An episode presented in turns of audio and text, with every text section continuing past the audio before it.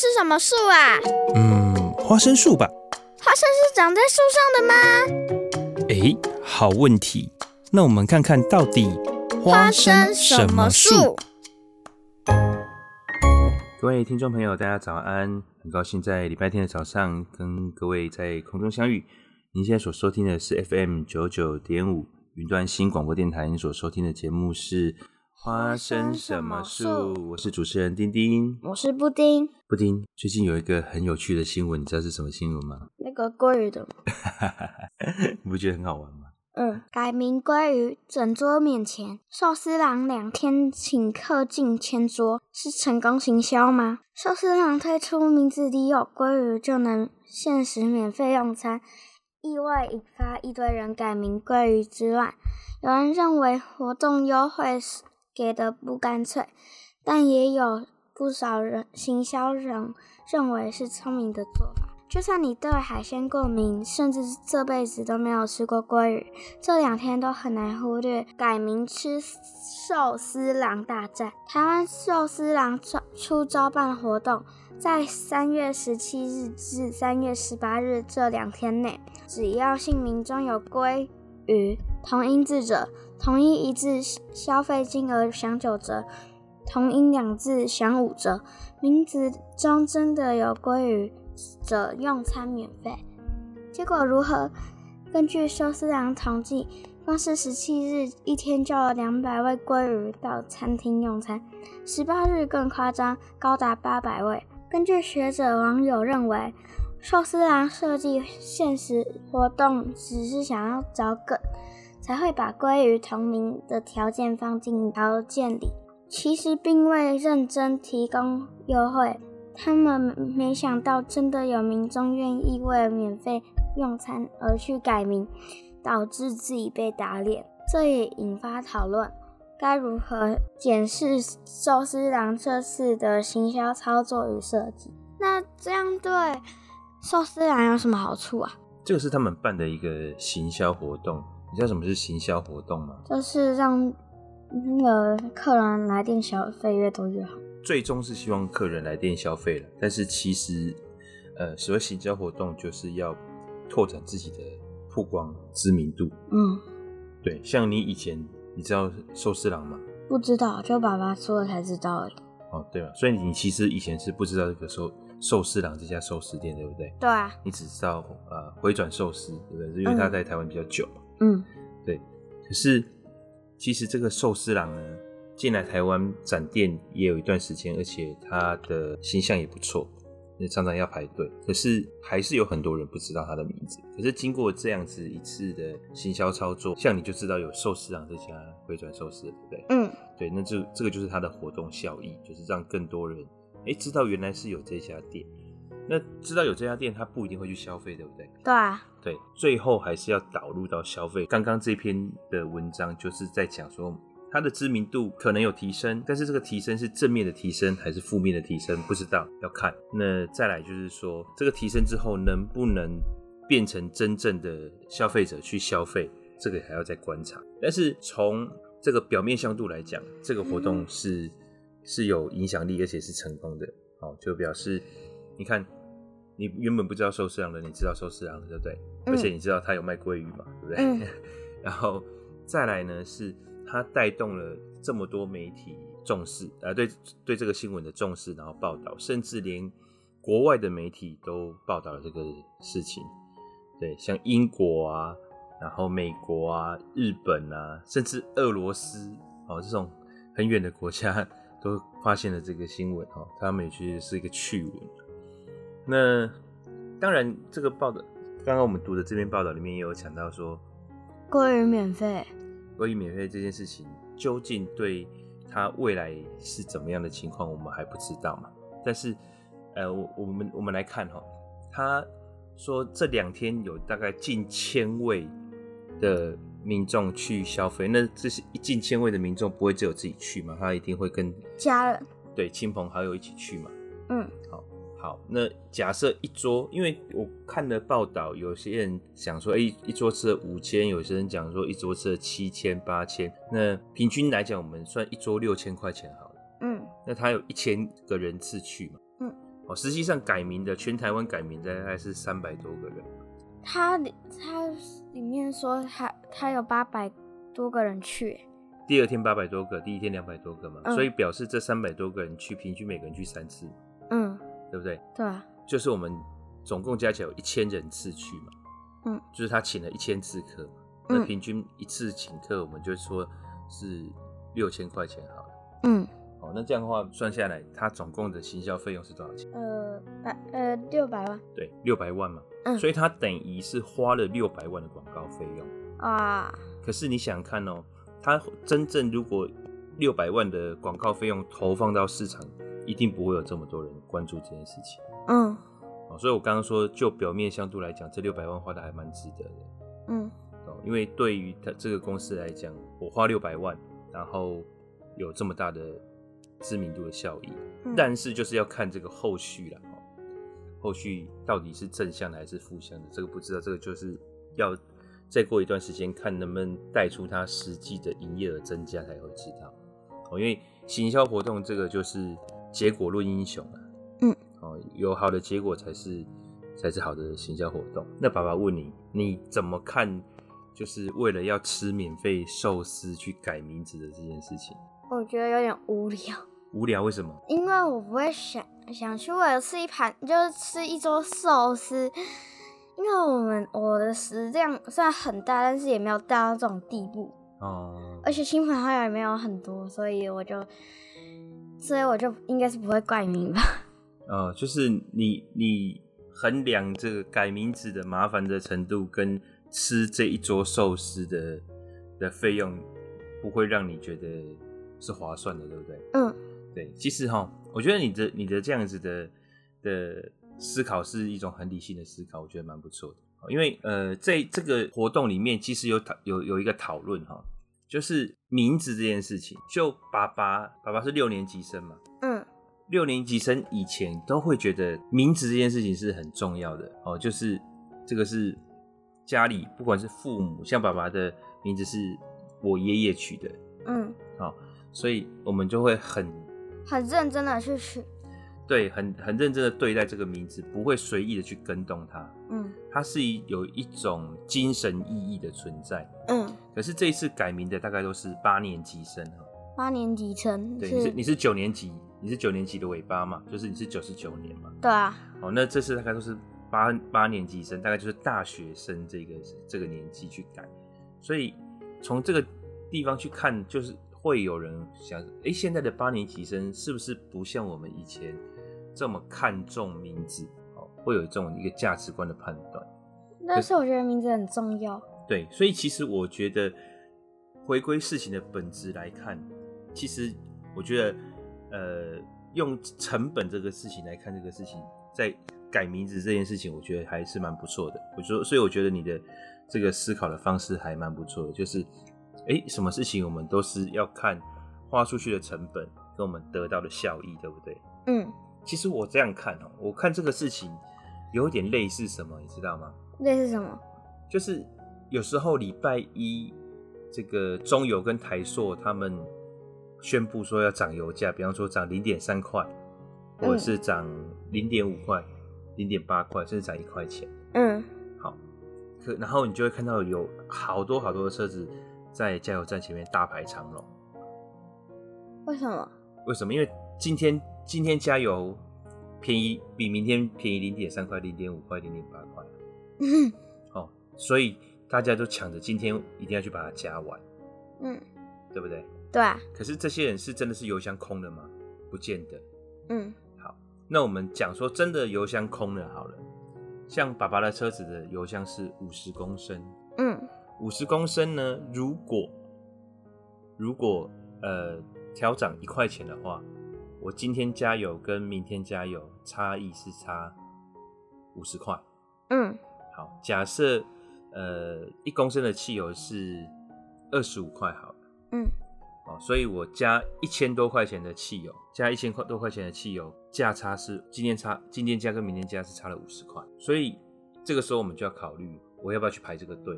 因为有时候那个排队一排起来，有时候要排一两个小时，好多。如果是涨一块钱，它那个排队的长度跟你涨的幅度是正相关，就是你涨的幅度越高，排的队伍会越长，因为大家就是想要省钱嘛。嗯，好，好，所以在这个情形之下，爸爸就会去考量，我要不要花两个小时去排这个队，省五十块钱？你觉得呢？呃，应该不用吧，两个小时很多哎。主要是你看我一样要花一千多块钱，只省五十块钱，这个这个比例实在是太低呀、啊，嗯、而且两个小时跟五十块这个比例来讲也是太低，对不对？嗯，对呀、啊。你看，如果假设我在这个中游打工一小时一百多块钱，我两个小时我就可以赚两百多块钱。可是我两个小时浪费在这边排队，是不是这个效益其实没有非常大？对啊。好，所以我们就。我我们当下就判断说，那我就不要去排这个队，因为这个效益不高。嗯，我们就是一个成本的观念嘛，时间成本跟这五十块钱来比，对不对？改名归于这件事情，爸爸比像是用这种角度去看，就是你刚刚说的，就是如果我去改这个名字，然后可以赚一餐六千块钱，对我来讲，这个成本划不划算？不划算，不划算。你为什么觉得不划算？因为改国语很好笑啊，我就不希望就是要要改改名。改过国语，然后结果同学都叫我国语之类的。嗯，可是你不讲，没有人会发现啊。呃，也对。但是我就是不不喜欢拿我的名字去做这些，就是六千块的事。好，所以所以爸爸看这个事情哦，我不觉得这些改名字的呃，不管是八年级生也好，或是年轻人也好，因为大部分。呃，统计出来有三百多个人去改名字，大部分都是年轻人嘛，都是很年轻，的八年级生，也就是说，目前大概就是三十岁以下的人。嗯，我会觉得说，他们认为改名字可以赚六千块钱这件事情，他们觉得值得一试，所以他们就去尝试。改名字很麻烦吗？改名字其实不会很麻烦，在台湾不会很麻烦。我们等一下来讲这件事情，所以。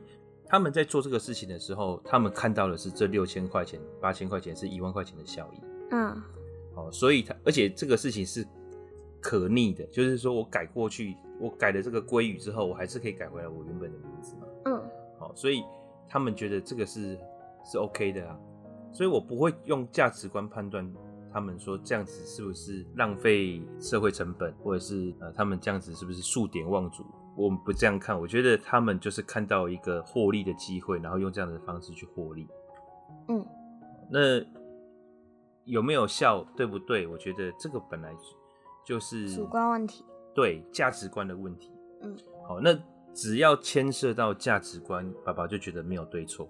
嗯，就是每个人的价值观，你不能说他这个价值观是指好或坏，他只要不违法，不违法就是可，我们就就是要尊重个人。嗯，对不对？他这个事情有没有违法？没有，没有。他在法律限制的范围里面做他可以做的事情。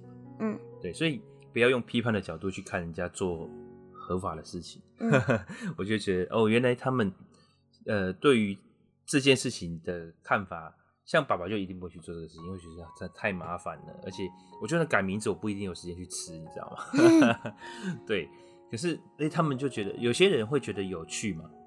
哦，有些人会觉得这个事情是反正就是呃好玩，那有些人就会觉得说，哎，这个怎么可以这样？那这个都是每个人的价值观，所以我可以用我的价值观去主张我的行为，但是我不要用我的价值观去批判别人。嗯，因为这个没有违不违法的问题，对不对？嗯、那其实再再往深一点的讲，你觉得？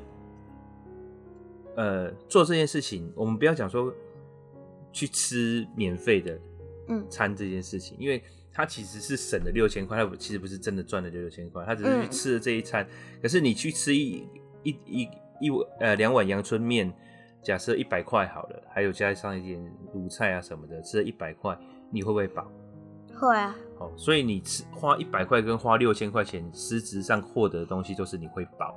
嗯，哦，所以他顶多就就是省了六千块钱，而不是赚六千块钱，对不对？嗯，哦，就是应该说他少花六千块钱。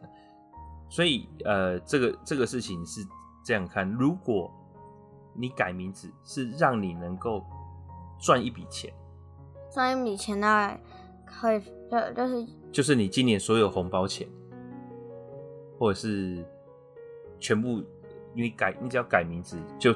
有人给你六千块钱、七千块钱，如果是这样子的方式，你愿意改吗？呃，有点难选，就开始你就不会说完全不考虑了，对不对？对，你就会想说，哎、欸，改个名字，那我可不可以改回来？你就会开始思考这件事情。对，对，但是因为，但是我不会去为了吃吃一餐。对，因为因为那这个东西的等的价值你没有感受嘛。嗯、可是六千块钱的现金你就有感受。现金有感受。好，对，所以，哎、欸，这个问题就来了，只是很多的行为哈。它的改变与否，只是在于后面那个动机有没有强大到让你愿意改变，嗯，对不对？寿司没有让我强到，对，但是现金你就觉得现金有，哦，好，所以，所以，哎、欸，问题就来了，所以这个症结点不是在改不改名字这件事情，是因为那个你得到的东西是什么？对，对，是不是你有兴趣的？嗯，好，那再假设。我们今天，比方说，不要说是改名字，我们今天看到有一个商业的机会，那这个商业机会，它可能要投资，但是这个投资相对的是很便宜的，可是可以赚六千块钱，你要不要做？要，要。好，那你今天的投资就是花，哎、欸，我忘记改改名字是多少钱了，去户政事务所改个名字，你就赚六千块钱。改个名字也要钱啊？对，要要有一个行政的规费了，但很少很少钱。还是不用钱？我其实不知道，我这个 要查一下。但是你觉得，如果是用这种方式说，这个是一个投资，那这个投资让你赚六千块钱，嗯，应该会去做。好，所以你看，就是除了后面的动机之外，还有你怎么解释？怎么解释那个你的行为？嗯，对，好，所以你就从每每一个角度去看这些事情，你就会发现，其实同样一件事情，但是每个人会用不同的角度、不同的思维。去看它，对对对，所以我不，我我要跟你沟通的，其实不是归于自乱这个事情，就是动机之。对，我要跟你讨论，就是说我们做什么事情，我们都要很确认自己的动机是什么，嗯，然后确认它的成本是什么，嗯，然后再来呢，就是我们看很多事情，不要只从我们自己的角度去看，嗯，我们试着去了解对方的价值观，嗯，了解对方为什么会这样想。然后为什么会这样做？嗯，我们就更能了解。最重要的是不要批判，嗯，我们要思考，嗯，好不好？好，好。那刚刚我们讲到说这个改名字这件事情，其实国外的报道里面对台湾改名字去吃免费寿司这个事情，他们是觉得很有趣啊。其实，呃，鲑鱼这个字哈，如果就美国人而言，他们不会觉得改名鲑鱼很奇怪。为什么？因为他们很奇怪的名字很多啊，像什么？呃，像鲑鱼叫做 salmon 嘛，对不对？嗯，salmon。对，salmon 三文鱼嘛，就是三那个香港就说三文鱼，三文鱼叫 salmon 嘛、嗯、，salmon fish 啊。那个那个那个那个 l 是不发音的，所以叫 salmon。那他们其实很多叫做有人叫做什么 river 的啊，哦，叫 phoenix 啊，phoenix 就是凤凰嘛，嗯、哦，然后。沙门对他们来讲，其实不是一个很很很不好的字啊，所以搞不好真的有人叫沙门的，对不对？嗯，要不要人叫 hamburger 的？哎、欸、，hamburger 是一个地名嘛，所以有没有叫 hamburger？我好像没有知道叫 hamburger，对。但是其实 hamburger 不是在传去美国之前，hamburger 真的是一个地名，真假？真的、啊、真的、啊。哦，那还有呃，他们所以这个拼音文字的国家。他可能没有办法去想象，想象我们觉得改名字鲑鱼这个事情，对我们来讲，其实会是一个价值观的判断，或者是这个是一个很很好笑的事情。这其实我就觉得蛮好笑的。好，那这是第一个。那第二个呢？其实，在国外改名字非常麻烦。多麻烦？在美国哈，你要改名字，你必须要公告的。第一个，你要去法院申请。要去法院？嗯，像像他们他们。改名字哦，除非你是结婚或离婚，他们要冠夫姓嘛，哈，嗯，哦，结婚离婚这种就就是申请就可以，不然的话你还是要去法院提出呃证证明，然后让法官判定你要不要让要不要让你改名字。那你改名字之后，他们必须要呃去很多地方公告，因为其实美国很大，而且以前没有电脑化的时候，你改个名字，你的税务要改，你的社会福利保险要改，海关的资料要改，其实是很麻烦的。那你既然要改名字，你就要负担这个责任，你就要去到处公告周知，说我要改这个名字了。而且你要去很多机关去报备，所以非常麻烦。好麻烦哦。对，日本也是一样，日本它也是要经过一个法律机关的裁判，那他们会判定说让不让你改哦，那让你改你才能改这样。那台湾为什么会这么方便，你知道吗？我不知道。那这在二零零一年哈，有一个有一个家长，他因为小朋友跟邻居的小朋友同同年又同名同姓，所以哈哈，对。那他就觉得很麻烦，因为小朋友都在，你知道国小，大部分的人国小都会住在附近的，都连同一间国小嘛。嗯。然后他又同年级，所以就有点麻烦。所以这个爸爸呢，就把他的儿子的名字从黄志成改成黄志佳。嗯。好，那改了名字之后呢，他儿子伤心难过了。为什么？因为他儿子说他去学校都被人家叫指甲指甲。哦，所以。所以叫指甲，他他儿子就觉得不愿意嘛，那所以他又带着他儿子要去改名字。嗯，可是那个二零零一年之前，台湾的法律是你只能改一次名字啊。对，那他就去向大法大法官申请释宪。那大法官经过三年之后，哎、欸，真的受理，然后三年之后判定说，哎、欸，我们的姓名权。是人民的自由，可是你也不能无限更改嘛，嗯、所以就给你三次的机会更改。嗯，所以在二零零四年以后，我们每个人可以改三次名字。嗯，你只要去户政事务所提出申请，你就可以改了。你完全不用再经过什么判定啊，或者是呃要有谁决定你能不能改，你只要去申请就能改，你可以改三次这样子。我记得妈妈好像改过名字，对吧？对，那个是，其实我们中国人哈有一种习俗，叫做改运。改运。对，就是算命吗？对，算命的。那那个时候，外公、外婆就是相信这个嘛。哦，那那就带着呃妈妈、妈妈跟舅舅，他们就全家一起改名字。全家。全家，包括外公外婆都改了名字。嗯。而且那个时候妈妈好像蛮大的，好像是高中的时候才改名字这样子。嗯、对，那妈妈已经改了一次，对不对？嗯。所以如果妈妈再去改鲑鱼的话，就改不回来。还还可以改回来，再改回来，就是它可以改成鲑鱼，然后再改回来现在的名字，但是就再也不能改了这样子。嗯。对，所以你你妈妈的妈妈很有趣哦，就是她的国中同学，甚至高中同学一一部分的高中同学都会叫她的。旧名字，嗯、那像阿宙还是叫妈妈的旧名字。对啊，我知道。对对对，那那像爸爸就比较习惯叫妈妈的新名字，因为我认识他的时候，他是叫新的名字嘛。嗯，对，所以呃就会有这个有趣的事情。对啊，还要那个妈妈他们家的长辈都叫他他的旧名字。对对，所以呃我们再再来看这个鲑鱼之乱哈。所以对厂商而言，这个好坏其实还很难评断。嗯，因为这个再成功的行销，如果没有办法把它转化为它的营业额的话，都不是成功的。嗯，好，这是第一个。那再来呢？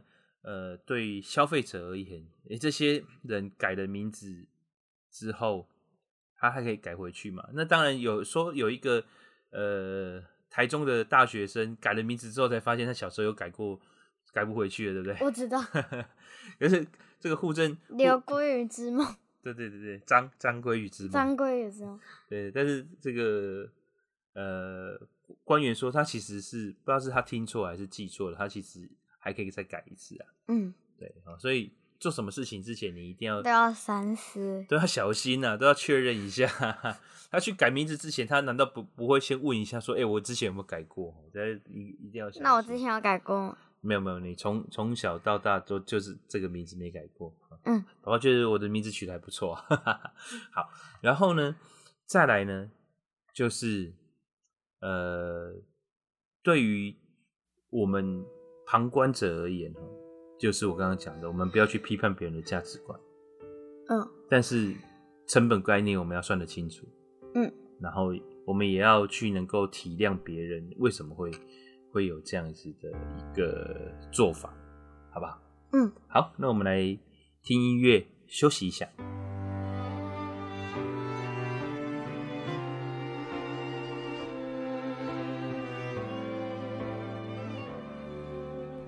我坐在椅子上，看日出复活。我坐在夕阳里，看城市的衰弱。我摘下一片叶子，让它代替我，观察离开后的变化。曾经狂奔。舞蹈，贪婪的说话，随着冷的湿的幸福化，带不走的，丢不掉的，让大雨侵蚀吧，让它推向我在边界，奋不顾身挣扎。如果有一个怀代价，别让我飞，将我温柔豢养。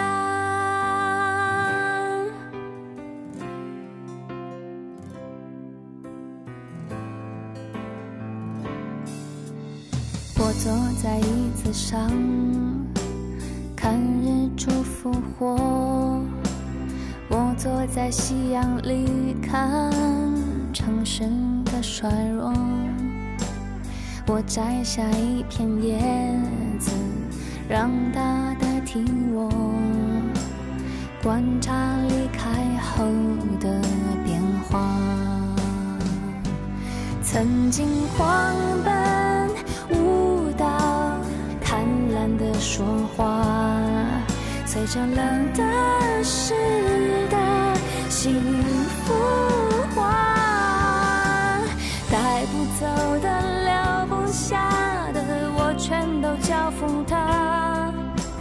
让它捧着我在手掌，自由自在挥洒。如果有一个世界浑浊的不像话，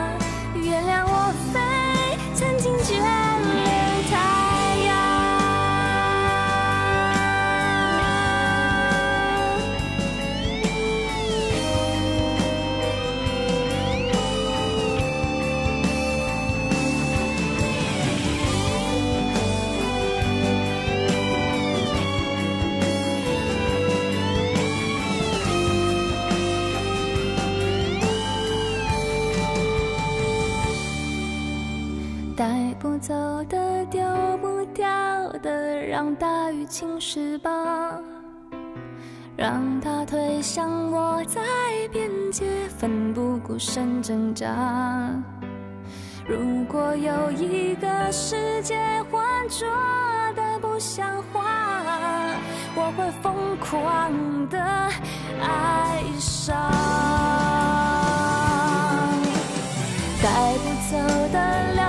下的我。全都交付他，让他捧着我在手掌，自由自在挥洒。如果有一个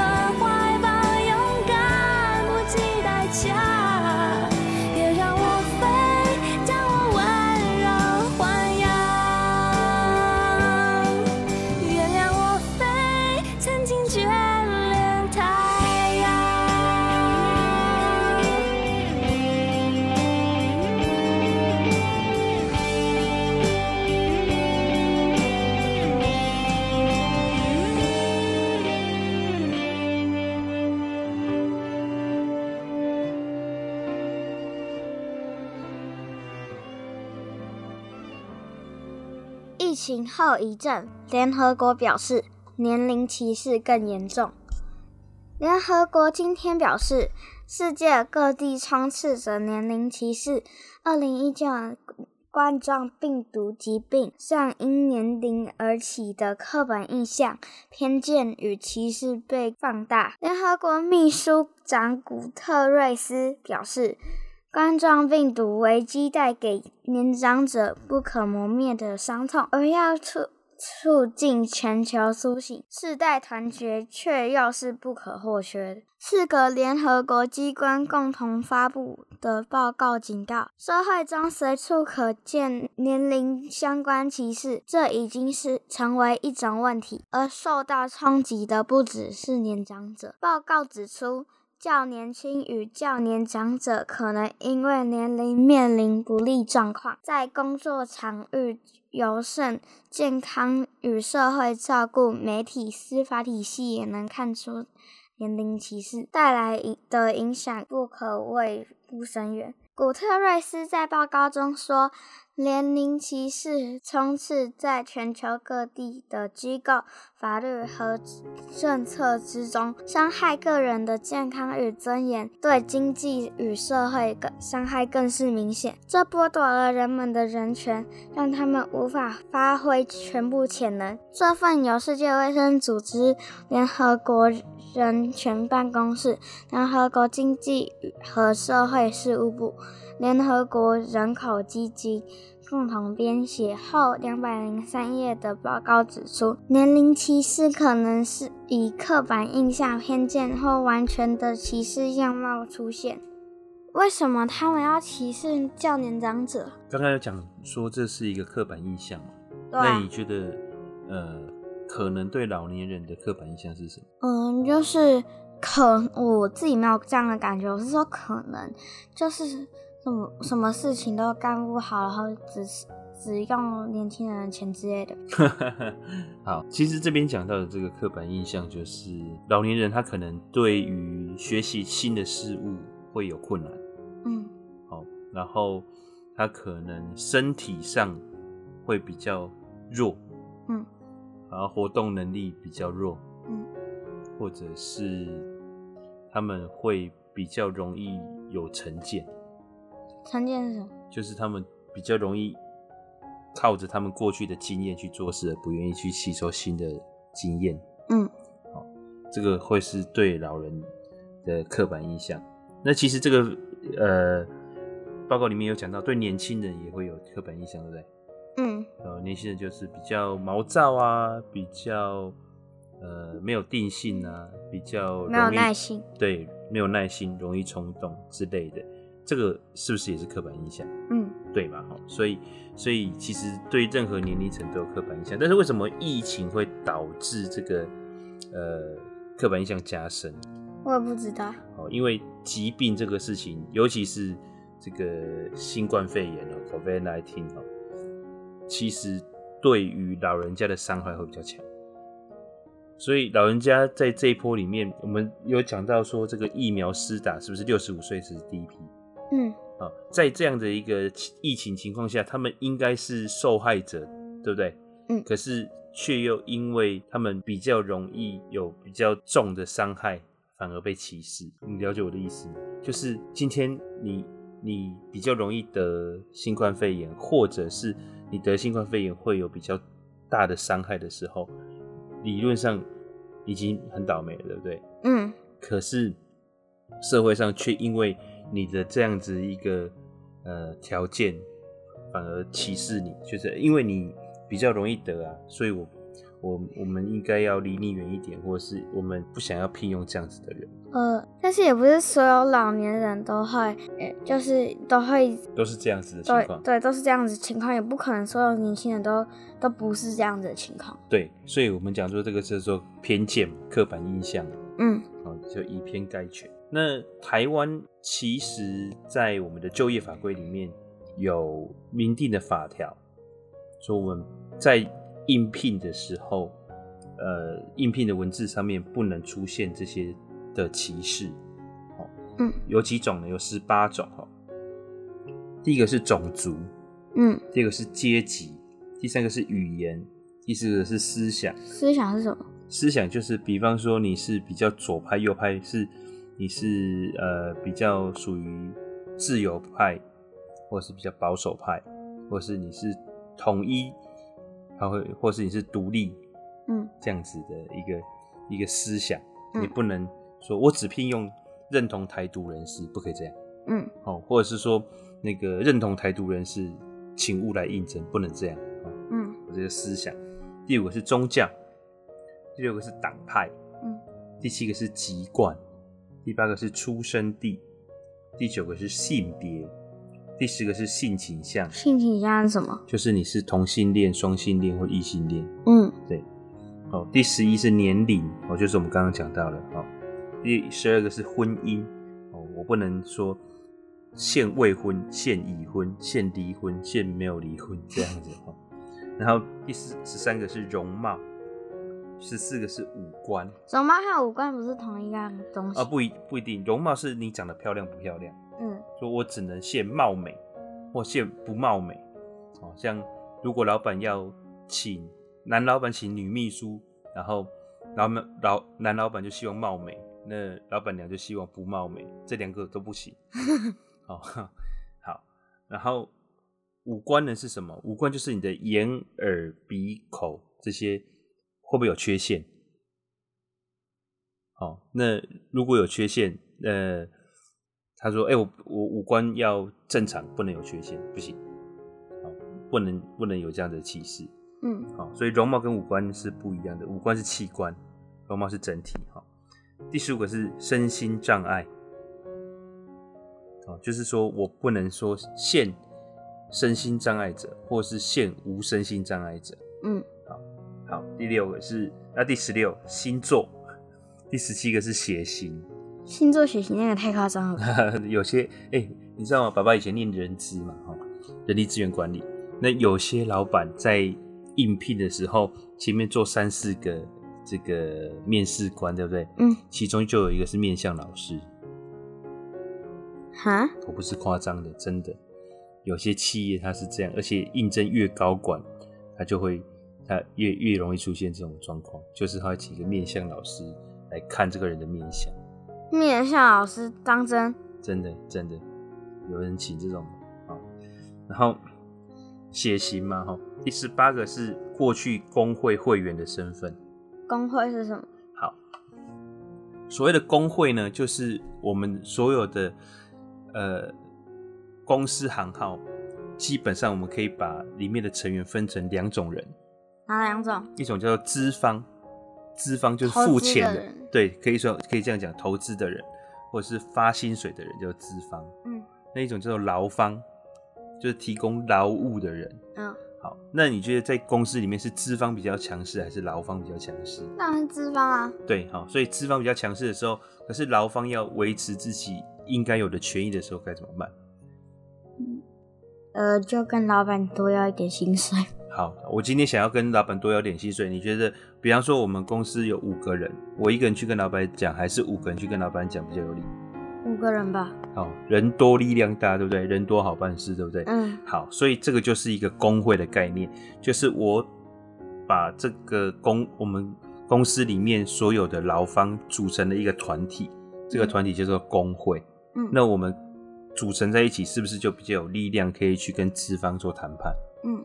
好，所以工会这个概念就是这样。所以一般来讲，工会的成员，资方就会觉得比较头痛。嗯，因为他都要为劳工讲话，你劳工的权益越多，我资方经营的成本是不是就会越高？嗯，大部分的呃经营的概念会是这样子啦哈，所以通常这些资方的人会，我们会觉得资方不太喜欢工会的成员，嗯，但是有没有例外？我觉得也是有例外的啦哈，就是其实有些老板也会觉得说，哎，公司里面有工会可以帮助员工跟。公司有更有效率的沟通，嗯，这个，所以其实这个氛围也不一定就是说有工会就好或不好，其实真的不一定，也不是说每个老板都不喜欢工会，但是我们的法律里面有明确的设的的条文说你不能歧视工会成员，所以这十八种，像以前爸爸刚出社会的时候，就会呃，你看到这个应征的这个条件里面就会说。限男性，限三十岁以下男性，这个就马上就触犯了两个哦，一个是年龄，一个是性别，嗯，哦，然后限已婚或者是限未婚，婚姻，对，或者是说，呃，这个必须要五官端正，哦，这个有没有？每个人的五，每个人对五官五官端正，就是自己的感觉不一样。对，所以这个就是有一个擦边球，对不对？这个就不一定。嗯。哦，哎、欸，你蛮蛮厉害的哦。哦，所以所以这个五官端正有个难念。对，那如果说哎。欸县四肢健全呢？四肢健全是呃那个身心障碍。对，所以是现身心健全就违法。嗯。现五官端正不一定违法嘛，对不对？嗯、但是现身心健全就一定违法。嗯。好，类似像像这样子，那呃，所以所以在台湾，我们这个法律是蛮先进的，但是其实还是有 bug。就是我面试的人。嗯我看到这个资料，直接直接刷刷下来，或者直接不找你来面试，可不可以？好像好像也可以。对呀、啊，对呀、啊，所以其实是我只是多一个工作而已，就是刷掉这个履历而已。嗯，对。所以其实哈，在现实的社会当中，中高龄就业本来就会比较困难。嗯，这个也是为什么我们刚刚有讲到这个呃，联合国说。年龄歧视越来越严重的这个问题啊，就是在一定的情况下，年纪越大，在职场的竞争力就会相对的比较弱一点。嗯，哦，很多的情形是这样。那这样的情形反映在两件事情，一个是薪资，嗯，一个是未来发展性，嗯。啊，所谓薪资就是你年纪越大，通常年纪越大代表年资越高，代表你的薪资越高。嗯，对，所以公司要裁员会先裁谁？裁那个比较年长的。大部大部分人会裁快要领退休金的，或者是薪水高的。可能裁为什么都不会踩那些没有工作能力的？理论上来讲，应该是踩没有工作能力。所以，如果是呃同样两个人，他的年龄、薪资差不多，他当然是踩没有工作能力的。嗯。可是，如果是年龄差距有一有一段，那工作能力差不多的，你觉得会裁会裁谁？就是那个领比较多薪水。哎，对，就是这个意思，就是这个意思。嗯、那有些他对工作能力的要求其实并不明显。嗯。就是有一个人是八十分，有一个是八十二分。或是有一个人是八十分，一个是八十九分，八十分和八十九分，对，类似啊。我们说，如果以分数来讲，嗯、可是八十九分跟八十分能做的事情其实差不多，可是薪水差两倍，你会，你要，你要怎么办？呃，如果是老板的话，当然是希望会采那个八十九分的，薪水高的那个，对不对？嗯、对，就是这样，就是这样。所以哈，所以这个难免会有这样的情形。嗯难免会这样的情形哈，所以法律虽然是这样规定，但事实上会不会有这样的歧视，还是会。嗯，那这个会的情况也就也不是因为老板特别势利，而是有一些呃客观的条件会造成这样子。所以爸爸就想到以前一个好莱坞的电影叫做《高年级实习生》。哦，那这个是一个劳勃迪尼洛演的。电影哈，什么叫高年级实习生？是就是他已经从一个公司退休，在过退休生活。嗯，可是他太太过世之后一段时间，他觉得，哎、欸，他人生实在是没有什么其他的目标，嗯，就太无聊了，所以他就看到一个应征的广告。那这个广告呢，是一个网络公司，他是专门专门在网络上卖服装的公司。那这公司在聘请实习生，嗯，他就去应聘，嗯，然后没想到真的就应征上。好，那这应征上之后呢，那这个老板，因为你想看网络公司，而且是做时尚的，嗯，然后他一个已经七十几岁的人去应征，会不会很格格不入？应该有点。对，因为在里面所有的员工跟他一起实习的，搞不好都是他孙子辈。好，那在这样情况下，其实他一开始是被冷冻起来的。嗯，好，可是，哎、欸，慢慢的，他把他过去的一些在工作上养成的优良的习惯，发挥到新的这个工作的场域里面，然后改变了他周边很多人，然后也让他们的主管发现他的这个优点，所以他慢慢慢慢的就进入到公司的比较核心的阶层。嗯，好，那能够做的事情也越来越多。那中间当然有发生一些故事，不然电影就只拍这些会很无聊嘛。可是在这个电影的背后阐述了一件事情，就是年长者他们所拥有的社会的经验，他们所拥有的品格，或者是常年所累积出来的这些正确的价值观跟习惯，其实在任何一个产业，即便是新创公司，即便是网络公司，即便是这个年长者他不擅长的生意领域。他们都有发挥的空间，只要给他适当的机会。嗯，好，那再来呢？就是说，任何的事情都有两面。他可能他的年龄、他的反应速度不像以前年轻的时候这么快，然后可能健康的条件甚至不像年轻的时候这么好。但是呢，他们所提供出来的经验。或者是他们所能够提供出来的另外的价值，也不是年轻人所能够拥有的，因为这个东西就是需要时间的淬炼。嗯，哦，所以呃，就像我们刚刚第一则新闻讲的，很多事情我们不要用单一的价值观去看看待，而是我们要去想到这个背后可能会隐藏了什么样其他的价值，什么样其他的机会。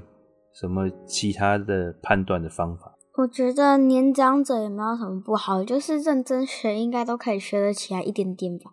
对呀、啊，其实像你跟奶奶在一起，你会不会觉得奶奶其实蛮厉害的？嗯，蛮厉害的。对呀、啊，她其实学东西学很快啊。嗯，而且就是退休了之后，还不断的去尝试很多新的玩意，对不对？很多你奶奶会的东西，我还不会嘞。